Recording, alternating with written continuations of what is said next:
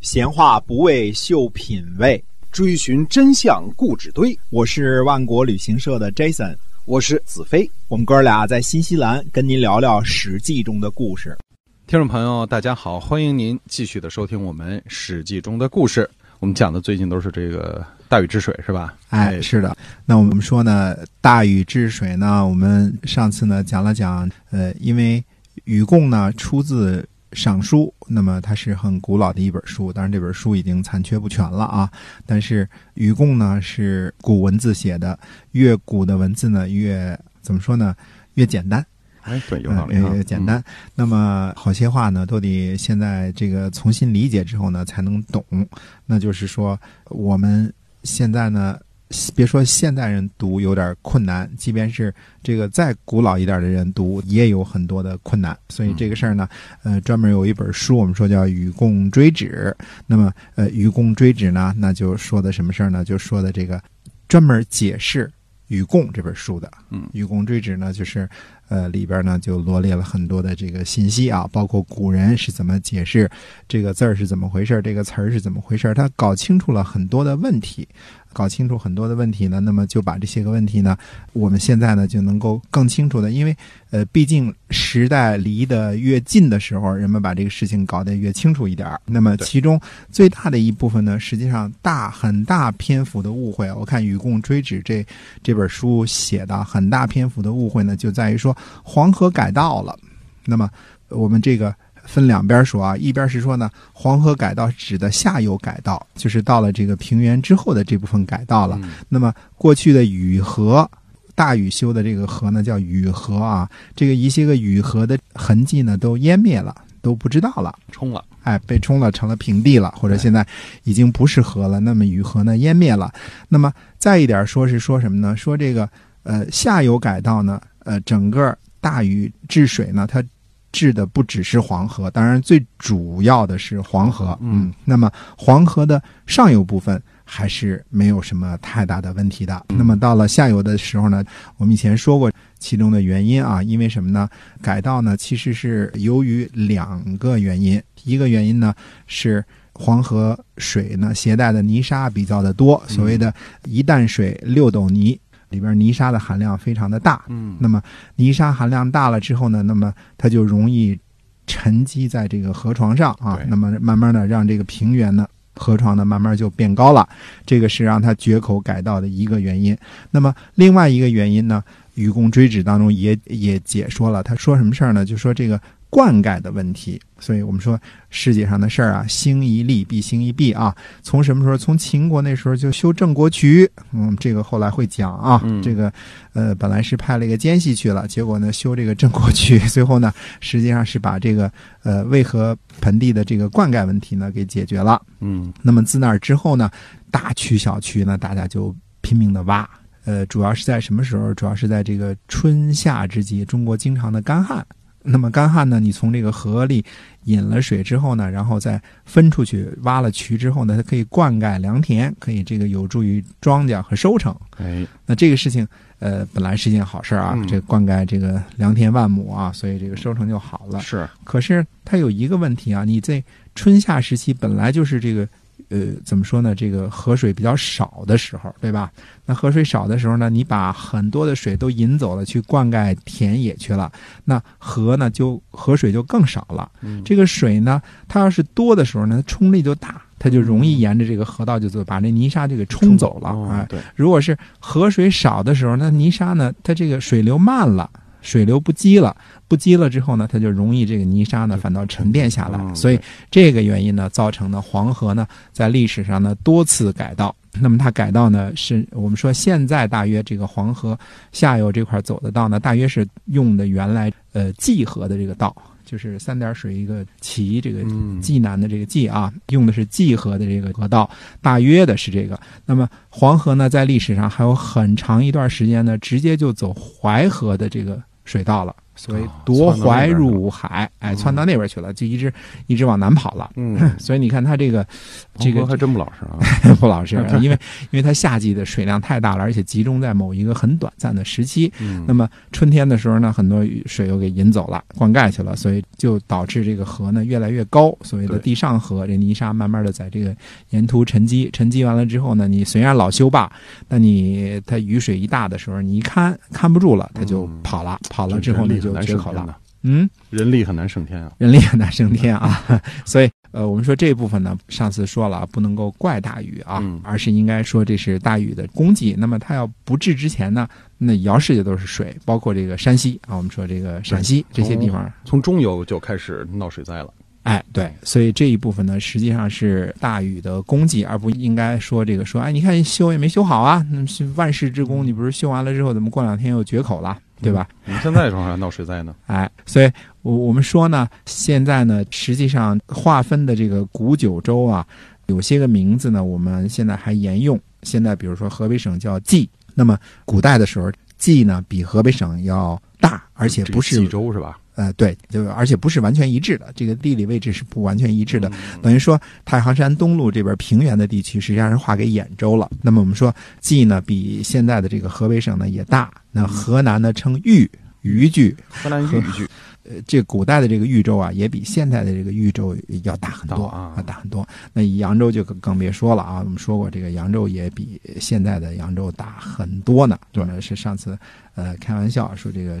上海的房地产哈，那那个大禹时期是没人开发的啊。是，那么当时天下最好的地界是哪儿呢？实际上，呃，大家公认的当时最好的地方是山西，啊，哦，嗯，那时候还没煤呢，山西就是好地界，那就已经好了好地界儿哈、那么天子住在哪儿，你天子住的地儿肯定是好地界儿，是吧？哦感觉那时候首山西是帝都哈。嗯，嗯对，帝尧、帝舜、帝禹的时候，这个山西都是首都啊。哦，呃，天子住在冀州，嗯住在山西啊。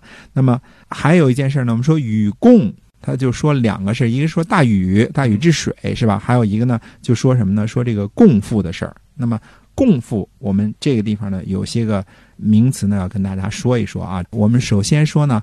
并不认为说是从大禹开始才有了共富这回事儿，嗯就是交税这么回事儿啊。嗯那么实际上呢，它是从什么时候开始呢？它实际上是可能更早的时候就开始了，只是说呢，没有这么大禹治水这么明确的这个记载。啊，大禹治水的时候呢，就把这个共赋这个事儿呢就记得很清楚了。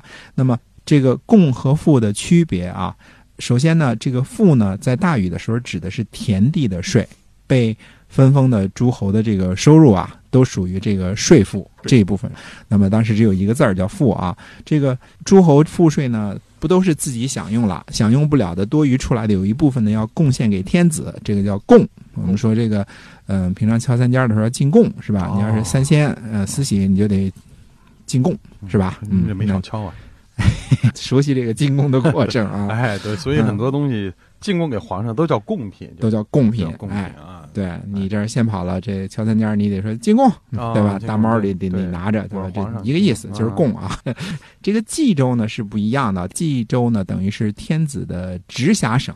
我们嗯套用一个词儿，大家就明白了，直辖省嗯自己管的，那么在之地。对它产的东西呢，就交很多的税，呃，赋。那么交了赋之后呢，就不进贡了，因为哦如果是外边的呢，在其他的诸侯呢，那么呃，除了这个交给诸侯主赋以外呢，还得交这个税。所谓的赋止中邦，就是赋啊这个字儿呢，就停止在这个一个邦国里边了。那么共兼四海。四海的都得要进贡，包括这个荒蛮之类的这个王也是要进贡的啊。那么赋呢，在当时管呢是这个田里边产的，等于是从下边呢向上边交的。那么还有一个说法呢，就是说贡呢是从上边往下给分派的，就是天子告诉你要进进这些贡，这是不同的。大禹的时候啊，那么还有专家考证呢说赋和贡呢就是这么区别的，也是这个不一样的。后来到了周朝的时候呢，又有专家考证了，说这个赋啊就是专门用于军事目的而征的。哦，为了打仗才征收哎这个，。田地上哎产的东西叫税。呃，我觉得专家说的呢，其实也挺有道理的啊，不是，并不是没有道理。我们说这个秀才识字认半边儿，对我们拿这两个字儿来看一看啊，这个赋呢。呃，富是一个宝贝的贝，嗯加一个武器的武，对对吧？拿宝贝去买武器了，这是哦购买军火去了。嗯贝代表这 个货币，对，所以这个是富嘛，对吧？那我们就说税，税是什么呢？呃，这边是一个禾苗的禾，那边是一个兑，对吧？哎你拿这个禾苗去兑出去了，那这就是税了，税就就交税了，因为、哎有点道理啊哎，这是交税嘛，这所以那，赋呢肯定是用于军事目的，但是在嗯大禹那个时候呢，当时不是没说打仗的事儿，所以没有嗯军事目的的事儿。这个赋呢，就是田地上面所产的，就是后后来的所谓的税了。嗯那么，呃，我们说税和赋和贡，总而言之呢，都是要老百姓要交的。就是往往上交的，不管是税也好，赋也好，贡也好，包括后来的徭和役，役是这个服兵役啊，我们说去给国王和天子当兵打仗去嗯，这是要出力的啊，也是，呃，肯定是不给工资的，不是这个就白干，呃义务兵，不是嗯志愿兵啊。那么呃徭是什么呢？徭是给诸侯或者给皇上干活那，嗯那就徭出力气。嗯，皇上要修个屋子，修个台子。呃哦，不像现在似的，劳工市场上去问问啊，嗯这个谁多少钱啊，报一下价。那时候就是征集一下，人你你你们村派仨，他们村派俩，这这叫叫徭啊，哦这摇。一个出苦力，一个是当去打仗哎，对，反正嗯有钱的出钱，嗯没钱出力，反正就是饶不了你啊。嗯呃，所以不管怎么说呢，摇和役啊，这些个都是白出力气、白干活反正后来还有一个叫租，对吧？你要没田没地，对吧？嗯你还得去呃租人家田，那你还得交租子。租也是一个一半边是就形声字嘛，对吧？嗯也是拿禾苗的禾啊嗯加一个生的这个半边组成一个租字啊。跟这个农作物有关，跟田地的事儿有关。对的，我我们说大禹划分的九州呢，那么它还有一个好的地方，你看现在通用的世界划分地理，它也是这么划分，哦对吧？你比如说欧洲和亚洲连在一起啊，我们说这个叫做什么？呃，高加索山脉啊，乌拉尔山、乌拉尔河，你看以山和河来划分，来划分，嗯对吧？这都是一个中国的地理分界线，说秦岭淮河一带，对吧？一个山一个河，对也是这样划分。我们什么爱辉条约划分这个中国跟俄国的边界是以什么松花江和什么乌苏里江的这个河河河的中间啊是中游，嗯，打打鱼的时候，这个渔船不能过中介，过了中介打了人别国的鱼了，反正就是鱼能过去，哎，对，人不鱼鱼能过去，人不能过去，就是撒网撒一半儿啊。嗯所以说，我们这个讲九州呢，我们就讲这个天子最好的这个地方，就讲冀州。冀州呢不叫贡，但是叫赋，赋呢都交给天子了，其他的呢都要呃交贡。那么嗯冀州的田地呢，它是属于第五等的，它把天下九州的这个地呀、田地的这个质量啊，都分成这个呃上下等级了分。了很多等级哎，，冀州呢是第五等的，就不是最好的田地。嗯，我们说这个田地这个土壤也得跟大家解释，这个土和壤，我们叫土壤。现在啊哎，古古时候是俩词儿啊，土没有块儿叫壤，土细了叫壤。哦，嗯，土咖了土咖了就是土，就是土，土就是土，壤就是壤。啊那现在都叫都叫土壤了，可能土咖了多了，我估计也没人筛它啊。所以这个田地呢，它是有那个什么的。那你说冀州的，它是不是土好了之后呢？它交这个赋，它交第几等呢？嗯，嗯，它交第一等的。哦，那你为什么说土地第五等？土地第五等？你为什么让我交低一等的这个产出呢？是这这有点不合理啊！哎，嗯那到底是怎么回事呢？那我们下回再接着跟大家说。哎，对，你看，听我们史记中的故事，我们知道什么是土，什么是壤哈。嗯，嗯这一共就占了那么点学问，是吧？还有像说这个穷和困哈，我嗯们现在经常把它作为一个词儿来讲。穷和贫呃，啊，贫穷，贫穷嗯这俩字啊，我们当了其实当一个词儿。穷是走投无路的意思，贫是没没钱的意思钱啊，只有贫其实嗯真正是和钱有关的，是吧？哎，对，哎，嗯，呃现在穷跟钱也有关了，现在都跟钱有都关，跟钱有关了哎，市场经济了。啊 是。好，我们今天呢就史记中的故事啊，就先跟您聊到这儿。哎，那么在下次节目中呢，欢迎您继续的收听，我们下期再会。再会。